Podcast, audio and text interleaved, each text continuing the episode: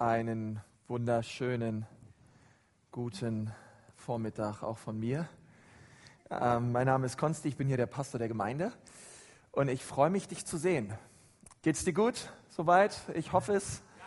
Äh, wenn nicht, äh, umso besser, dass du hier bist, ähm, weil ich glaube, dann soll dir richtig, soll dir richtig gut gehen. Dir soll es richtig wohl ergehen, nachdem du hier wieder rausgehst.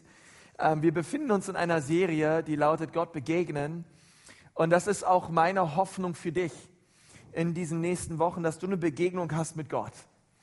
Weil ich möchte sagen, eine Begegnung mit Gott macht den Unterschied, ähm, kann dein ganzes Leben verändern. Und äh, ich, ich bete, dass du diese Begegnung mit Gott erlebst. Und ähm, Jan hat letzte Woche richtig gut gepredigt, habe ich gehört. Sieht das irgendwer auch so? Ja. Ähm, und, äh, und auch über Samuel geredet und über die Wichtigkeit, auch Gott durch sein, durch sein Wort zu begegnen.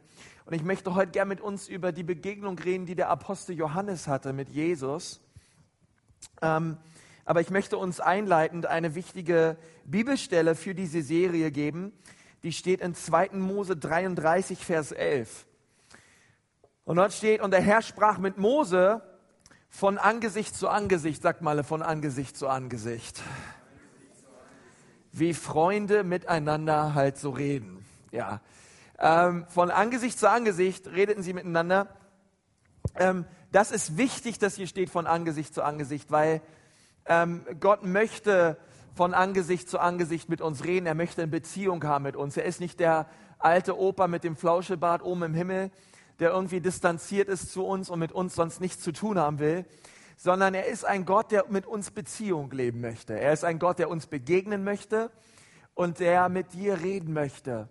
Ich finde es unheimlich demütigend von Gott, dass er sich auf Augenhöhe mit uns begibt.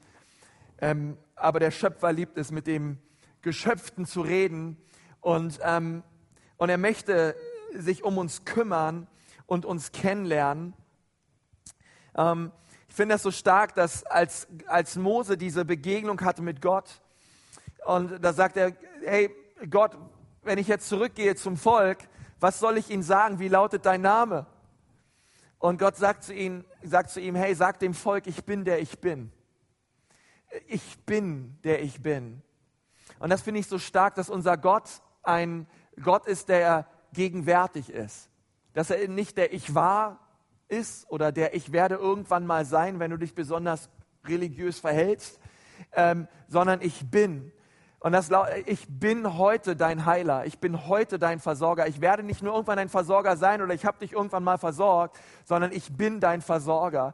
Ich bin der Gott, der alles in allem immer Genüge ist für dich. Und das finde ich so stark, dass wir einem Ich bin Gott begegnen, der zu seinem Wort steht und ähm, es steht in 2. Korinther 3, Vers 16 bis 18. Aber wie es bei Mose war, so ist es auch bei ihnen.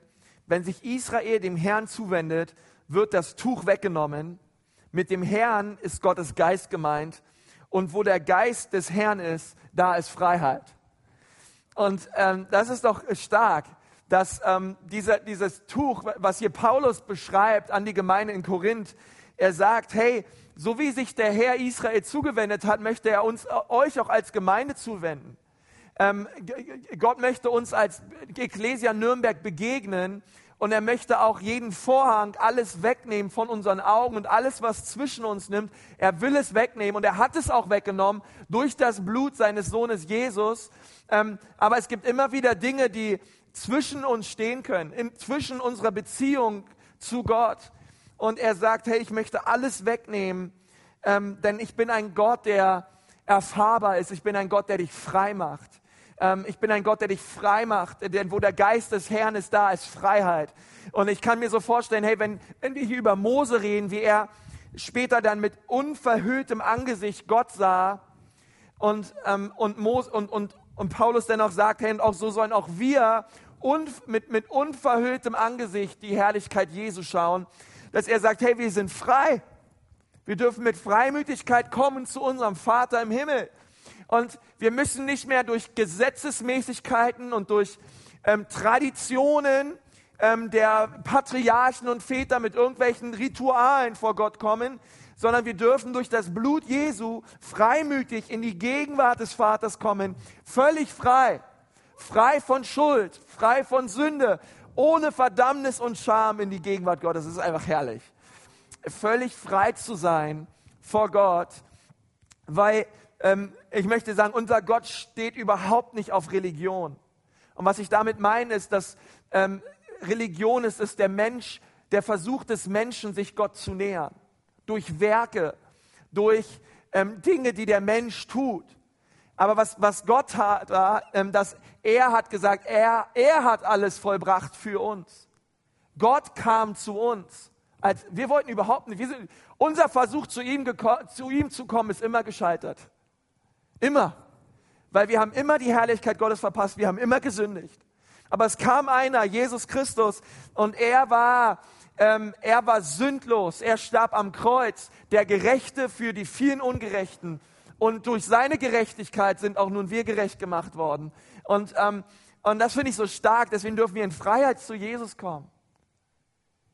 Deswegen beten wir ähm, aus Freiheit heraus. Deswegen kommen wir in Gottesdienst aus in, in, dieser Freiheit. In dieser Freiheit lesen wir Bibel. Wir lesen nicht Bibel, weil man als Christ nun mal Bibel liest aus einem Pflichtgefühl heraus, sondern wir lesen Bibel, weil die Bibel über Jesus redet. Und weil wir Beziehung leben mit Jesus, möchte ich immer mehr wissen, wie er ist, was er gesagt hat. Ich weiß, als meine Frau mir Liebesbriefe geschrieben hat, holla die Waldfee. Ähm, ich sag dir, erstmal diese Handschrift alleine hat mich schon, ich war schon hin und weg. Und dann war ich immer so überrascht, weil die konnte so schön schreiben und immer, also die Karte war immer perfekt bis aufs letzte Wort ausgefüllt. Ja, bei mir, ich, bei mir, wenn ich so eine Karte schreibe, wo keine Linien drauf sind, ist bei mir so richtig schräg immer. Und zum Schluss, wenn ich merke, da ist noch so viel Platz unten, dann schreibe ich irgendwie mit größeren Buchstaben oder so. Aber bei, bei ihr war alles so lineal, linear, weil es alles ganz gerade.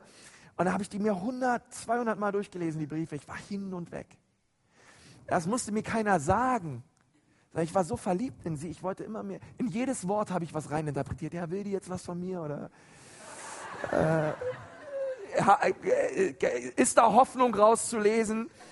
Äh, aber ich möchte sagen, ähm, ich habe es gelesen, weil ich wollte in Beziehung mit ihr leben und auch bis heute natürlich. Ich lese, ich alles verschlinge ich, weil wir in Beziehung leben und ich sie liebe. Und ich möchte sagen, wenn du die Bibel liest, die, die Bibel lässt keine Fragen offen, ob Gott dich liebt. Ähm, er starb für dich. Und wir lesen die Bibel, weil wir mehr über ihn wollen. Wir beten nicht, weil man halt als guter Christ normal nun mal betet, sondern wir beten, weil das Beziehung ausdrückt zu Jesus. Und ich, hey, wer liebt, der redet mit seinem Gegenüber.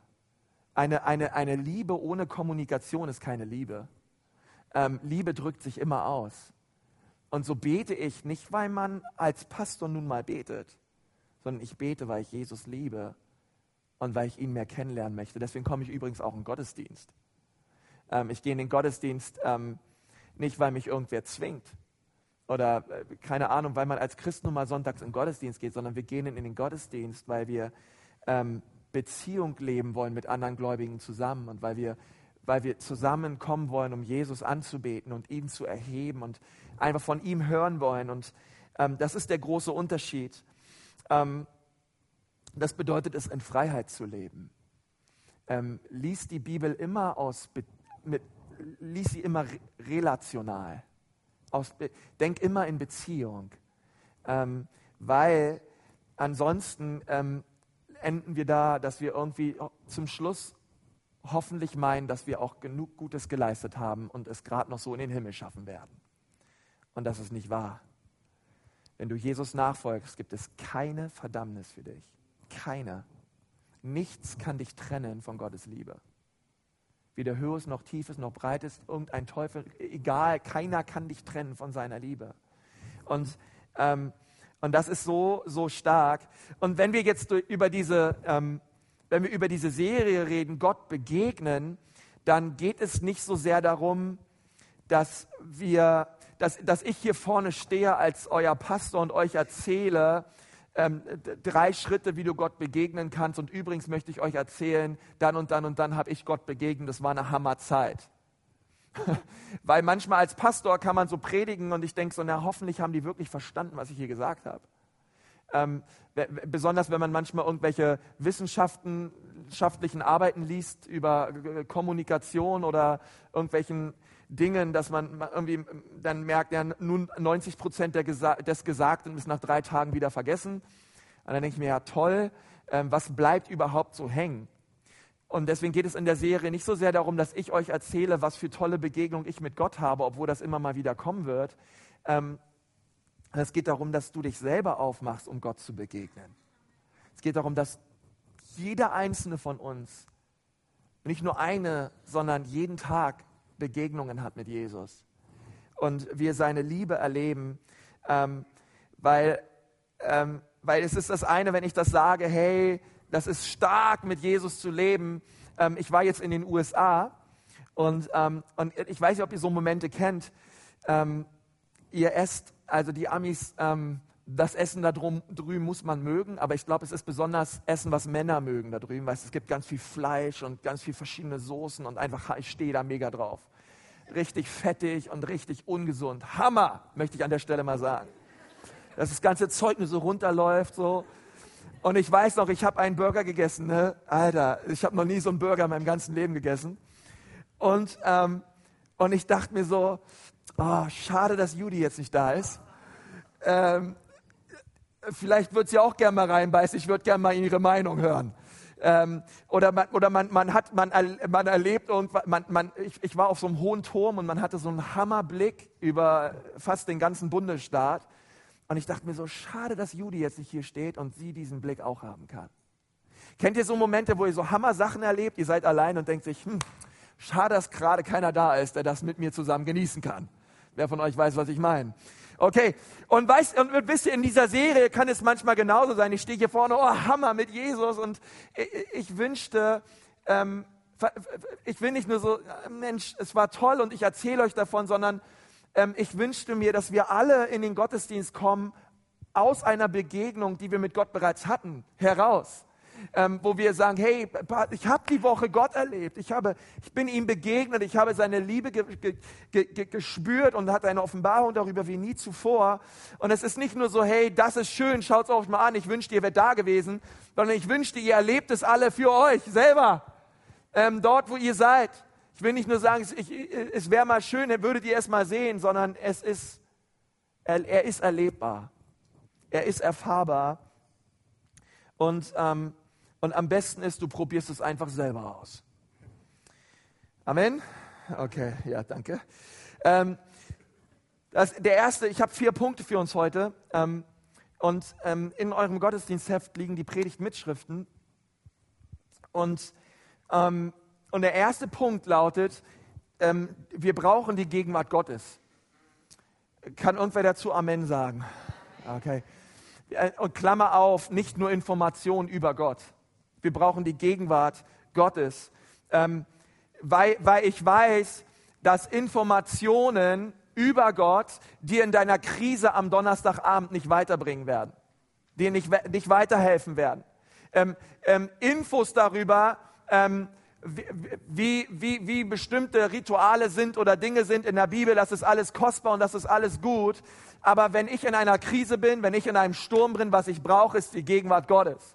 Und ich möchte dir sagen, vielleicht befindest du dich gerade in einem Umstand oder in einem Problem in deinem Leben. Informationen werden dich da nicht rausholen. Wer dich da rausholt und was dich da rausholt, ist, dass du Gottes Gegenwart erlebst und du auf einmal verstehst, wow, ähm, Gottes Perspektive der Dinge ist eine andere als meine.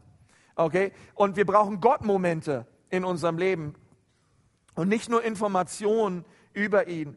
In 1. Korinther 2, Vers 4 steht, was ich euch sagte und predigte, geschah nicht, aus, geschah nicht mit ausgeklügelter Überredungskunst. Durch mich sprach Gottes Geist und wirkte seine Kraft. Denn euer Glaube sollte sich nicht auf Menschenweisheit gründen, sondern auf Gottes rettende Kraft. Und das ist, was das Paulus sagt. Und ich sage euch, Paulus hatte wahrscheinlich einen höheren IQ als die allermeisten von uns. Ausgenommen den Mann, der hier vorne auf der Bühne steht. Nein, immer nur Spaß. Ich habe ein 3-0er Abi in, in, Berlin, okay? Also, ähm, die, die, die, Paulus hätte mit, Paulus war, äh, Paulus war so intelligent, er hat mehrere Sprachen gesprochen, er war ein Professor für Theologie, ähm, ein Gelehrter, er konnte das ganze Alte Testament auswendig Und er hätte sehr wohl mit ausgeklügelter Überredungskunst lehren können. Und er hätte Leute beeindrucken können. Alter, hätte er uns beeindrucken können mit seinem Wissen. Aber er hat gesagt, all das ist nichts wert. Das ist wie, wie, wie Hundekot für mich, ehrlich gesagt, sagt er. Ähm, was ich brauche, ist, wenn ich predige, ist die rettende Kraft Gottes soll erfahrbar sein. Und, und, und versteht ihr, und das ist das, was, um was es geht, ähm, äh, unser Glaube, ich bete so, dein, dein, Glaube beruht doch nicht auf, auf, auf diesen Gottesdienst oder auf irgendeine Predigt von mir oder auf irgendwas, was du irgendwo liest, sondern dein Glaube beruht auf der Kraft Gottes. Es beruht auf dem, was er tut und tun möchte in deinem Leben und getan hat am Kreuz. Und das ist das, was Paulus ähm, verstanden hat in seinem Leben. Hey, ich kann hier so viel reden, wie ich will. Es verändert noch lange niemanden. Was den Menschen verändert, ist die Gegenwart Gottes. Und das hat Paulus verstanden. Und deswegen hat er alles daran gesetzt, dass Menschen eine Begegnung hatten mit Gott.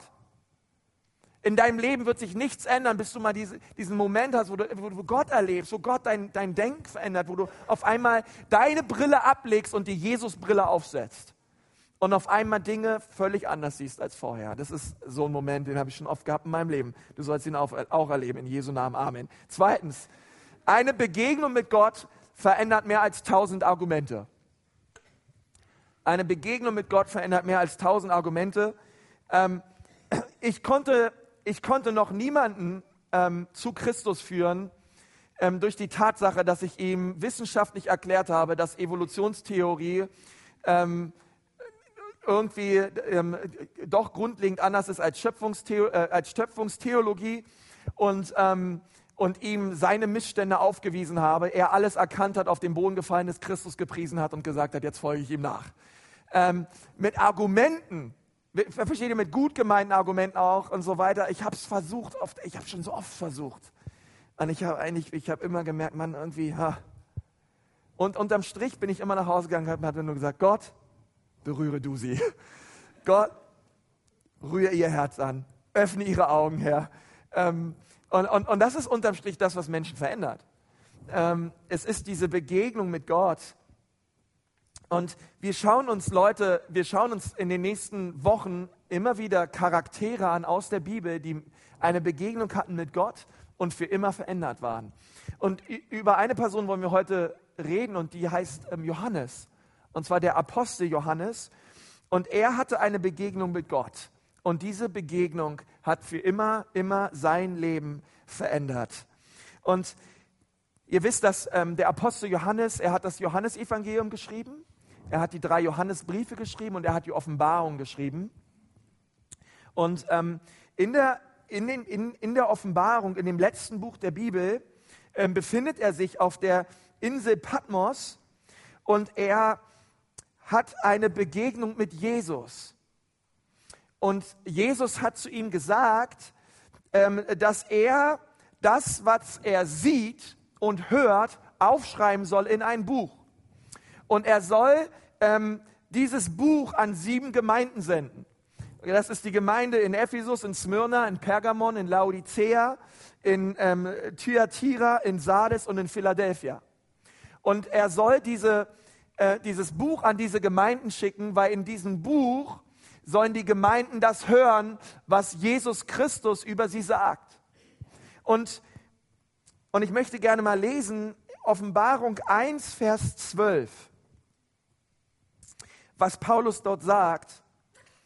Und dort steht, und ich wandte mich um zu sehen nach der Stimme, die mit mir äh, redete, sagt Johannes. Ähm, Johannes, als er eine Offenbarung hatte von Jesus. Und als ich mich umwandte, sah ich sieben goldene Leuchter und mitten unter den Leuchtern einen, der war einem Menschensohn gleich, angetan mit einem langen Gewand und gegürtet um die Brust mit einem goldenen Gürtel. Seine Haupt, sein Haupt aber und sein Haar war weiß wie Wolle, wie der Schnee, und seine Augen wie eine Feuerflamme. Und seine Füße wie Golderz, das im Ofen glüht, und seine Stimme wie großes Wasserrauschen. Und er hatte sieben Sterne in seiner rechten Hand, und aus seinem Munde ging ein scharfes, zweischneidiges Schwert. Und sein Angesicht leuchtete wie die Sonne scheint in ihrer Macht. Das ist unvorstellbar, oder? Als Hammer. Das ist Jesus, einfach Jesus. Vers 17. Und als ich ihn sah, und das ist die richtige Reaktion, fiel ich zu seinen Füßen wie tot. Und er legte seine rechte Hand auf mich und sprach zu mir, fürchte dich nicht, ich bin der Erste und der Letzte und der Lebendige. Ich war tot und siehe, ich bin lebendig von Ewigkeit zu Ewigkeit und ich habe die Schlüssel des Todes und der Hölle. Was Jesus hier sagt, ist in dieser Offenbarung zu Johannes, ich bin der Lebendige. Okay? Ähm, ist es nicht krass? Ich meine, Johannes lag an der Brust Jesu, als Jesus als Mensch auf dieser Erde war. Aber als er den auferstandenen Christus sah, fiel er auf sein Angesicht wie tot, in seiner ganzen Herrlichkeit. Und, ähm, und er sagt zu ihm, ich bin der, ich bin der Lebendige. Ich habe die Schlüssel. Ähm, ich bin der Weg. Es, keiner, keiner muss mehr in die Hölle, sondern wer an mich glaubt, der soll errettet werden und er hat eine Begegnung mit ihm von Angesicht zu Angesicht. Johannes hat hier eine der aller, aller stärksten Begegnungen mit Gott, die, man über, die es überhaupt in der ganzen Bibel gibt. Und er sah Jesus und, ähm, und ihr müsst wissen, Johannes war zu dieser Zeit der einzige Jünger, der noch lebte. Wie ihr vielleicht wisst, Jesus hatte zwölf Jünger. Ähm, einer hat sich das Leben genommen, Judas Iskariot. Ähm, ähm, die anderen zehn neben Johannes ähm, sind alle als Märtyrer gestorben. Ja, wir lesen ja auch in der Apostelgeschichte, wie ähm, Jakobus geköpft wird. Ähm, wir lesen durch außerbiblische Überlieferungen, wie Nero auch Petrus ähm, kopfüber kreuzigen ließ. Auch Andreas wurde äh, gekreuzigt, deswegen gibt es ja das Andreaskreuz. Und, ähm, und Geschichtsbücher sagen uns, dass man auch des Öfteren versucht hat, Jakobus umzubringen. Ähm, auch er sollte eigentlich äh, sterben für seinen Glauben. Man hat es immer und immer wieder versucht, aber der Mann war einfach nicht tot zu kriegen. Wirklich wahr.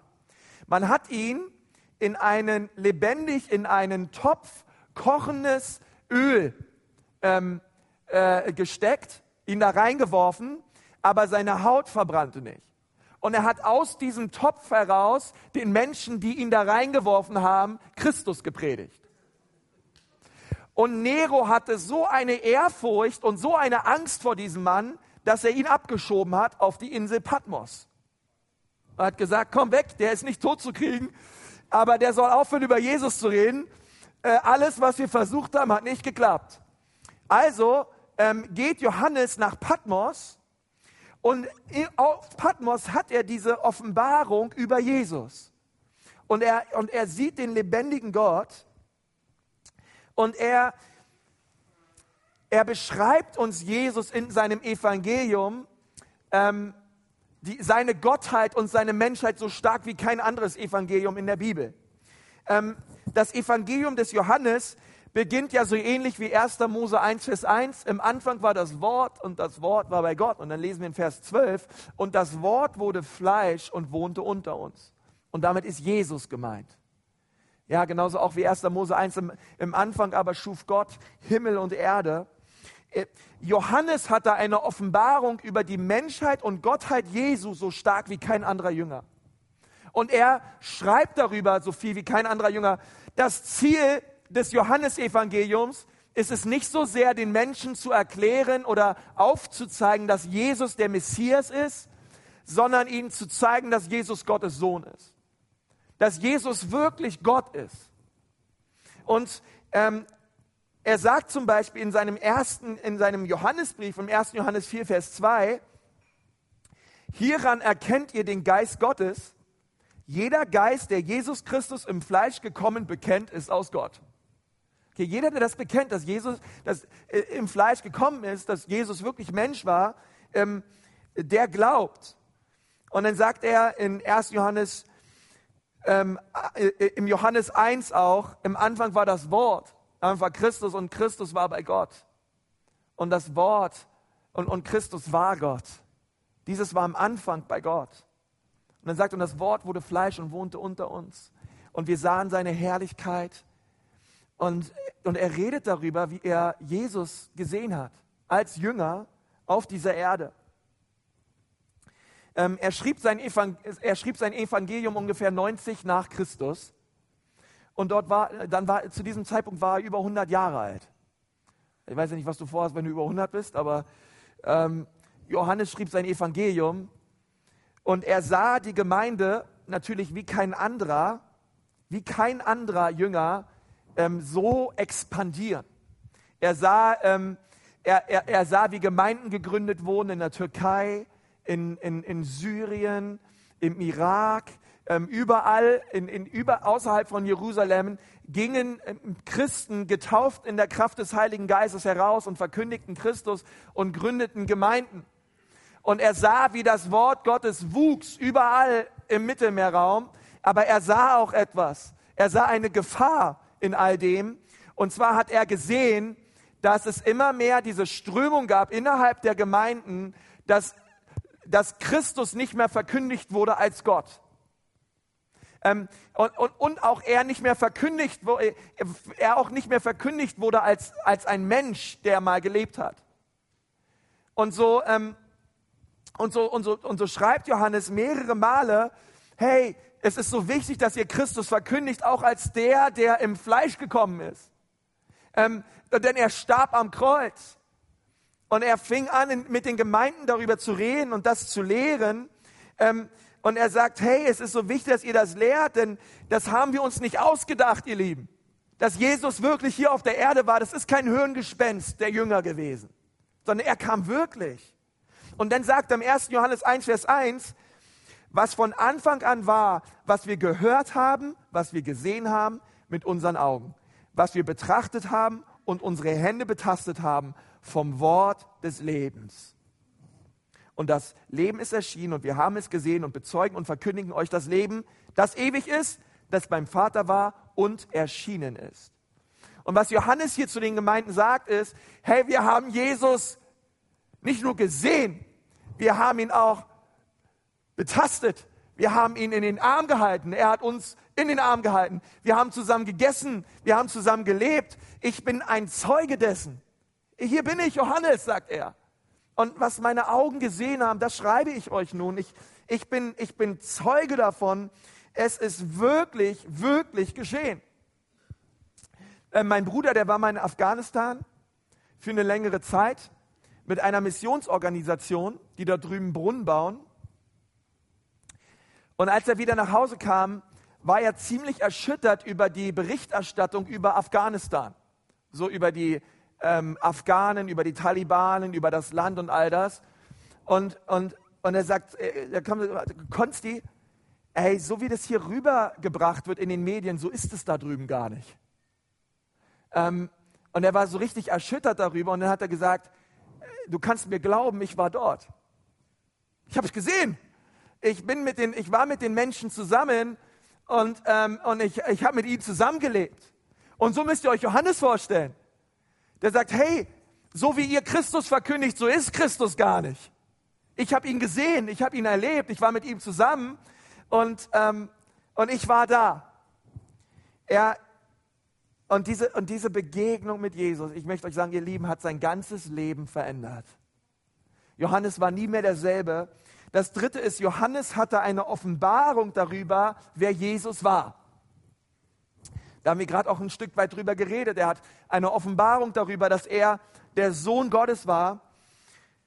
Und, und das Johannesevangelium zeigt uns mehr als jedes andere Buch in der Bibel, was Jesus über sich selbst ausgesagt hat, wer er sei. Ähm, in Amerika gibt es das öfter, dass man, ähm, ich habe auch so eine Bibel, dass die ganzen Wörter, die Jesus sprach, in Rot sind. Ich weiß nicht, wer von euch hat so eine Bibel? Ähm, ach, okay.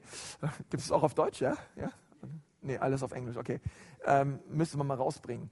Ähm, das Johannesevangelium ist das, äh, das Buch mit den meisten Rotbuchstaben.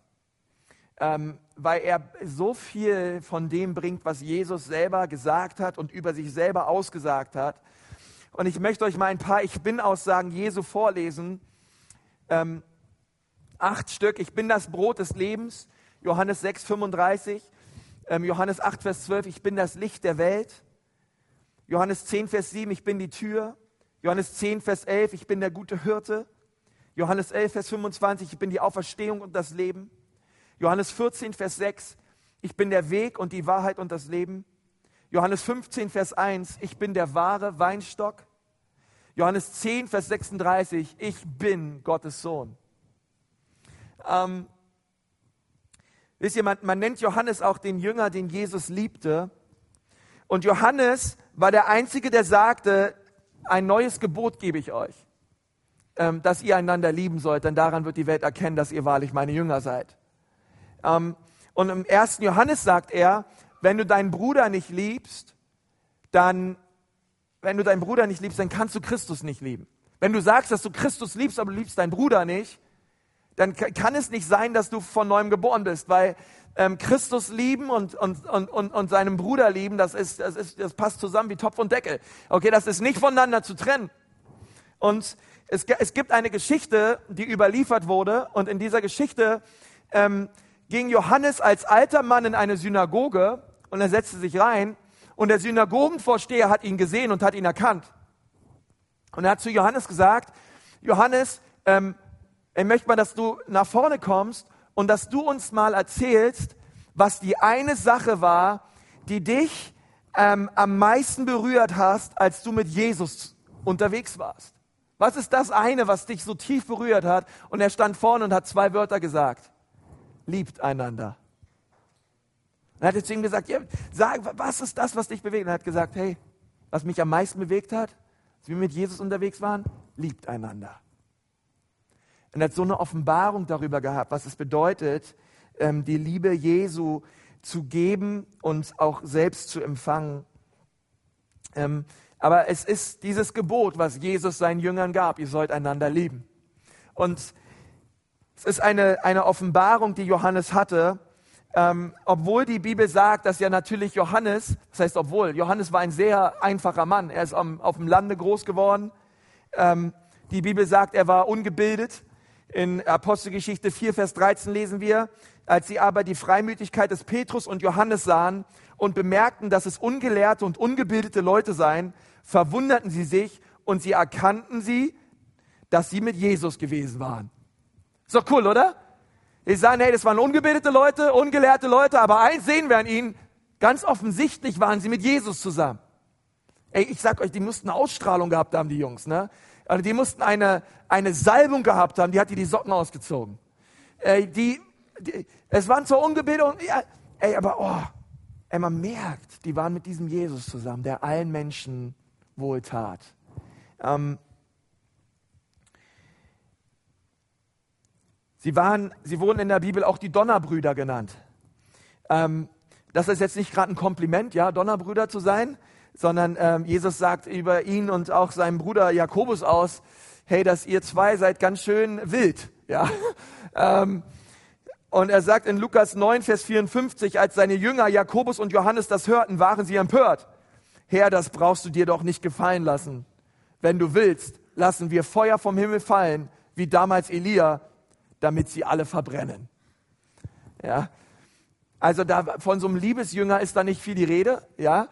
Ähm, äh, Johannes war äh, zu diesem Zeitpunkt alles andere als ein Liebesjünger. Ähm, er war sehr wild, ein sehr entschlossener Mann. Und äh, seine Mutter, der, der, die wollte auch unbedingt, ja, ist dann mal zu Jesus gegangen, hat gesagt, Jens, Jesus, hier meine Söhne, schau mal, dass die auch später schön, wenn du dann äh, in die Herrlichkeit auffährst, dass sie rechts und links neben dir sitzen. Und, ähm, und er schrieb die Offenbarung ähm, zu dieser äh, äh, später dann und dann, ähm, ich, weil ich finde das so interessant. Ich, vielleicht steht in deiner Bibel die Offenbarung des Johannes. Ähm, aber ich möchte sagen, die Offenbarung ist eigentlich nicht die Offenbarung des Johannes, oder das ist eigentlich auch die Offenbarung ist eigentlich auch kein Buch, um irgendwelche endzeitlichen Zahlenspiele zu betreiben, ähm, oder irgendwie zu irgendwie irgendwelche mysterischen Dinge rauszufinden, die irgendwann später mal passiert werden. Ja, die Offenbarung redet viel über die Endzeit, aber das Ziel der Offenbarung ist es nicht, über die Endzeit zu reden, sondern das Ziel der Offenbarung ist es, Jesus zu offenbaren. Die Offenbarung ist nicht die Offenbarung des Johannes, es ist die Offenbarung über Jesus. Es ist die Offenbarung Jesu. Äh, die Offenbarung offenbart uns Jesus ganz stark. Ähm, in, in, in der Offenbarung wirst du Aussagen finden über Jesus, die du sonst ähm, keinem anderen Buch der Bibel findest. Johannes ähm, hat so viel davon geschrieben. 31 Mal steht im Neuen Testament, dass Jesus das Lamm Gottes ist. 29 Mal davon schrieb Johannes darüber. Ähm, Johannes schrieb darüber, dass Jesus das Lamm Gottes ist. Ähm, am aller, allermeisten in der Bibel. Er hatte diese Offenbarung darüber. Und, ähm, und, er, und er schreibt, er, er bringt uns einen so persönlichen Jesus, wie die synoptischen Evangelium es nicht tun, also Matthäus, Markus und Lukas. Ähm, und Johannes schrieb sein Evangelium zwischen äh, 85 und 89 nach Christus. Also 60 Jahre ähm, nach dem Tod Jesu schrieb er erst sein Evangelium auf. Und ich meine jetzt mal ehrlich, ähm, also wenn ich, wenn ich Johannes wäre, ähm, äh, vielleicht, vielleicht bin ich auch so einfach gestrickt, ja, aber ich würde das ja alles schnell aufschreiben, weil ich hätte Angst, dass ich was vergessen würde. Ja? Also gerade was erlebt mit Jesus, ja, dann würde ich das alles aufschreiben und dann äh, würde ich das tausendmal aufschreiben und dann alle Gemeinden schicken oder keine Ahnung. Ähm, wa warum wartet Johannes so lange darüber, ähm, über Jesus zu schreiben und das Evangelium aufzuschreiben? Und ich glaube, er hat so lange gewartet, weil er jeden Tag immer wieder neu eine Begegnung hatte mit Jesus. Und er was schreiben wollte und er wieder Jesus erlebt hat und er wieder Jesus erlebt hat und wieder Jesus erlebt hat. Und er ähm, und er gesagt hat, hey, jetzt bin ich hier 100 und jetzt schreibe ich alles auf, was ich mit Jesus erlebt habe. Und, und, und versteht ihr, er, er, hatte nicht nur eine Begegnung. Ich glaube, Johannes hatte jeden Tag eine Offenbarung über Jesus. Er hat jeden Tag so mit Jesus gelebt, ähm, dass er jeden Tag von Gott gehört hat. Und ähm, und das möchte ich dir sagen, es geht nicht um eine Begegnung, es geht um viele Begegnungen. Und diese Begegnung hat diesen Donnersohn verändert. Ähm, wenn du eine Begegnung hast mit Jesus, ich sag dir, dann wird aus, aus einem Donnersohn oder einer Donnerschwester, die soll es ja auch geben, ähm, liebevolle Jünger Jesu. Ähm, die ihr Leben für ihn lassen. Ähm, aber die Offenbarung, die, Je, die, Johannes über Jesus hatte, äh, die nahm zu, umso älter er wurde. Ja, ich glaube, Johannes konnte äh, als 100-Jähriger mehr über Jesus sagen wie als 60-Jähriger. Weil er hat ihn immer mehr erlebt, er hat ihn immer mehr gekannt, er hat ihn immer mehr gesucht. Und das vierte ist, Johannes hatte eine Offenbarung darüber, wer er war. Er hatte nicht nur eine Offenbarung darüber, wer Jesus war, sondern er hatte auch eine Offenbarung darüber, wer er war durch Christus. Wir lesen, ähm, und all die Bibelstellen stehen auch in eurem Handout, wir lesen in Johannes 13, Vers, 6, äh, Vers 23, ganz nah bei Jesus hatte der Jünger seinen Platz, den Jesus am meisten liebte.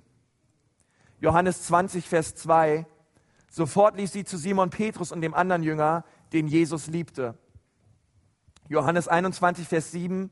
Jetzt sagte der Jünger, den Jesus liebte, zu Petrus, das ist der Herr. Johannes 21, Vers 20. Petrus wandte sich um und sah hinter sich den Jünger, den Jesus liebte.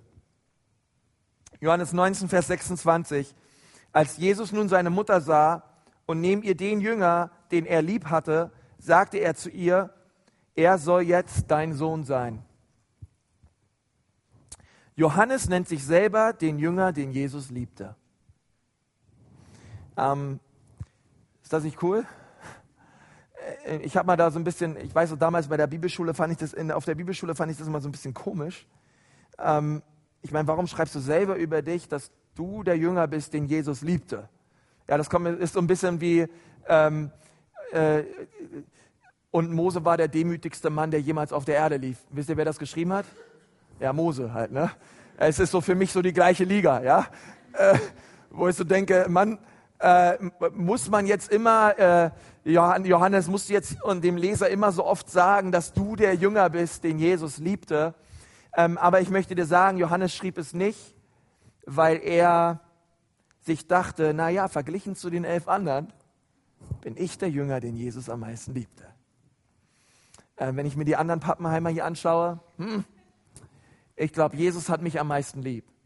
Ähm, das glaube ich nicht, dass er das getan hat. Sondern ich glaube, dass Johannes geschrieben hat, dass er der Jünger ist, den Jesus liebte. Das hat er deswegen geschrieben, weil er eine Offenbarung darüber hatte, wer er war in Christus. Er war der Jünger, den Jesus liebte. Jesus liebte jeden anderen Jünger auch. Aber ich schreibe hier das Evangelium. Und ich bin der Jünger, den Jesus liebte. Ähm, und das finde ich so stark. Ich bin der Jünger, den Jesus liebte. Überhaupt nicht aus einem Konkurrenzdenken heraus, sondern aus einer, ähm, noch aus einer Offenbarung heraus. Jesus liebt mich. Und ich möchte dir sagen, Johannes hatte diese Offenbarung, dass Jesus ihn liebt. Und, und diese Offenbarung, die, die brauchen auch wir. Ähm, auch du bist der Jünger, den Jesus liebt. Ähm, auch du bist der, der geliebt ist von Gott. Und ich möchte dich da so inspirieren, ähm, denn es kann geschehen, dass wirklich aus einem Sohn des Donners einer werden kann, der sagt, ich bin geliebt von Jesus.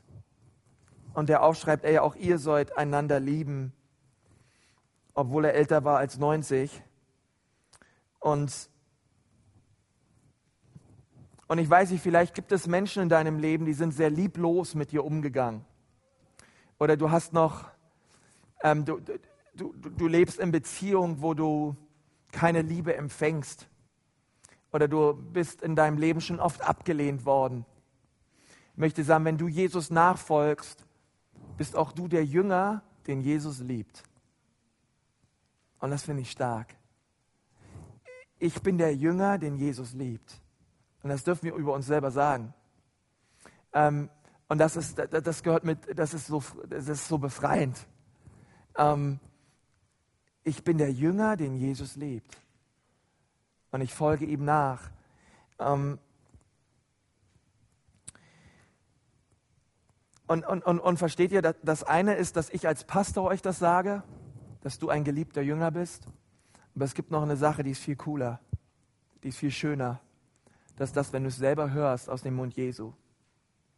Das ist das, wenn du selber erlebst, dass Gott zu dir sagt, du bist geliebt ey, das ist das Allergrößte. Ich bin geliebt, ja, du bist geliebt. Ähm, die Bibel sagt, auch wenn Vater und Mutter mich verlassen, Gott aber nimmt mich auf. Er liebt mich wie ein Vater und er verlässt mich nicht. Ähm, du bist geliebt von Gott. Und, und solltest du alles vergessen aus dieser Predigt, die 95 Prozent oder wie viel das waren, ich hoffe, dass das bleibt, dass du sagen kannst, ich bin der Jünger, den Jesus lieb hat. Ich bin geliebt vom Vater. Und, und du hast da eine Offenbarung drüber. Ähm, aber ich möchte dir sagen, diese Offenbarung hatte Johannes nur, weil er eine Begegnung hatte mit Gott. Und ich möchte dir sagen, aus einer Begegnung mit Gott spricht Gott zu dir. Und ich möchte dich deswegen so ermutigen, ähm, suche ihn. Und das bedeutet manchmal wirklich, dass man sich Zeit nehmen muss. Das bedeutet manchmal wirklich, dass man sich ähm, abgrenzen muss von anderen Dingen. Und dass man sagt, hey, ich nehme mir diese Zeit jetzt, um Gott zu begegnen. Und ich möchte dich so ermutigen, nimm dir diese Zeit und mach dich auf. Er liebt dich so sehr. Und er möchte auch zu dir sagen, hey, ich liebe dich. Du bist angenommen. Ähm, ich nehme dich auf in meinen Arm und ich will, dass du da bist. Ich möchte mal mit uns beten.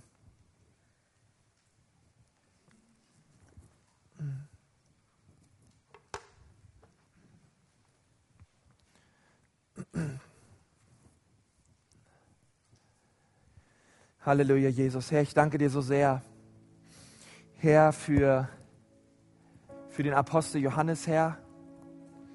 Herr, ich danke dir Herr, dass wir dein Wort haben dürfen, Herr.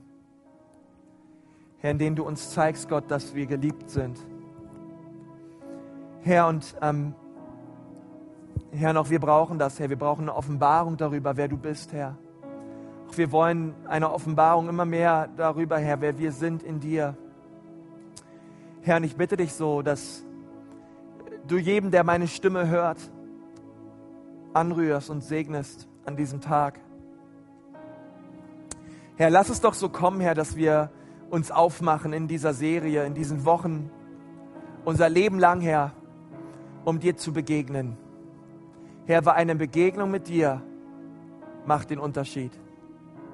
Herr, ein Wort von dir und meine Seele ist gesund. Herr, nur den Saum deines Gewandes einmal berühren und ich bin geheilt. Herr, nur eine Begegnung mit dir.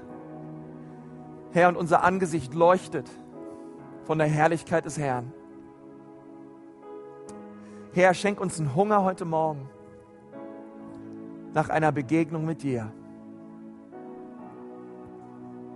Vielleicht sitzt du hier heute Morgen und du sagst, Konsti, wenn ich sowas aufschreiben müsste, ich könnte nicht schreiben, dass ich der geliebte Jünger bin. Ähm, irgendwie fühle ich mich nicht geliebt von Gott. Oder du sitzt hier und ähm, du hast vielleicht auch Wunden in deinem Herzen, weil Menschen sie dir zugefügt haben und, und es, sind, es ist auch so Lieblosigkeit da.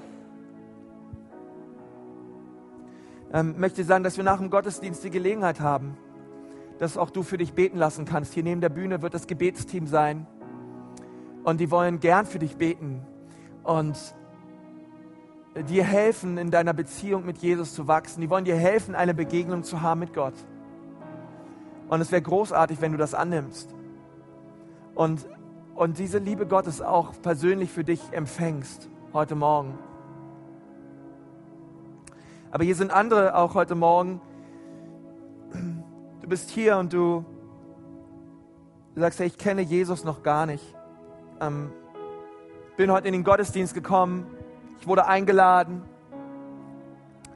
Aber ehrlich gesagt, ähm, in so einer Beziehung mit Jesus lebe ich überhaupt nicht. Und ich möchte sagen, dass Jesus sich freut, ähm, er, er ist am Kreuz für dich gestorben und er freut sich darüber, wenn du deine Sünden bekennst und wenn du heute zu ihm kommst und ihm bittest, dein Herr und dein Erlöser zu werden. Er wartet auf dich und er möchte dich befreien von jedem Vorhang, von allem, was zwischen dir und Gott steht. Ähm, und die Bibel sagt, dass wenn wir unsere Sünden bekennen, er ist so treu, er ist gerecht und er vergibt. Und, und die Vergebung Jesu, sie ist auch hier heute Morgen. Und du kannst sie empfangen. Alles, was es braucht, ist ein Herzensschrei deinerseits. Sagen, Jesus, ich brauche dich. Bitte komm in mein Leben. Bitte vergib mir meine Schuld und veränder mich. Und wenn du hier bist und du sagst, Pastor, das ist genau das, was ich brauche heute. Ich brauche diese Begegnung mit Gott. Vielleicht bist du auch so ein Donnersohn oder eine Donnerschwester. Ähm, und du denkst dir auch manchmal, Mann, oh Mann, am liebsten würde ich Feuer fallen lassen auf meine Feinde, auf meine Nachbarn, auf meine Schwiegermutter oder wer auch immer. Und, und dann denkst du so, Mann, ähm, ich weiß im Leben nicht weiter. Jesus ist da. Er will dich verändern und dich völlig neu machen. Und ich möchte dich nicht nach vorne rufen oder du musst auch nicht irgendwas, musst auch nicht aufstehen, aber ich möchte dich so bitten, ich möchte gleich beten. Ähm, und ich möchte für die beten, die sagen, ja, ich möchte diese erste Entscheidung treffen. Ich möchte Jesus zu meinem Herrn machen. Ähm, und wenn ich bete und du sagst, ja, Pastor, bitte bezieh mich in dieses Gebet mit ein. Auch ich möchte Gott begegnen. Ich brauche Jesus in meinem Leben. Denn während wir die Augen geschlossen haben du bist hier und du sagst, ja, ich bin gemeint, ich will, ich will Gott begegnen. Denn dort, wo du sitzt, heb mal gerade deine Hand hoch. Dort, wo du gerade sitzt, wer ist da heute? Und sagt, ja, danke, deine Hand sehe ich. Halleluja. Welche Hand ist noch da und sagt, ja, heute, Jesus, ich brauche dich. Bitte komm in mein Leben. Halleluja, Vater. Euer Jesus, ich danke dir so sehr, dass du hier bist, Herr. Herr, ich danke dir, dass du veränderst. Herr, ich danke dir so sehr, Gott, dass ähm, das ein Tag des Heils wird, Vater, für die Menschen, die sich gemeldet haben. Gott, ich bete, dass du in ihrem Leben eingreifst, Herr, und dass du sie an dein Herz ziehst. Danke, Jesus, für dein Kreuz. Danke, dass du es gut meinst mit uns. Halleluja, Herr. Herr, wir wollen deine Liebe erfahren, die du ausgießen möchtest in unsere Herzen durch deinen Heiligen Geist. Und wir bitten dich, Geist Gottes, komm, erfülle uns neu. In Jesu Namen. Amen. Amen. Gott ist treu. Und ähm, Jesus nachfolgst, du bist der geliebte Jünger. Und ich bete so, dass du seine Liebe erlebst, auch in dieser Woche ganz besonders. Lass uns in diese Zeit nehmen und lass uns echt sagen, hey, wir wollen eine Begegnung haben mit Gott.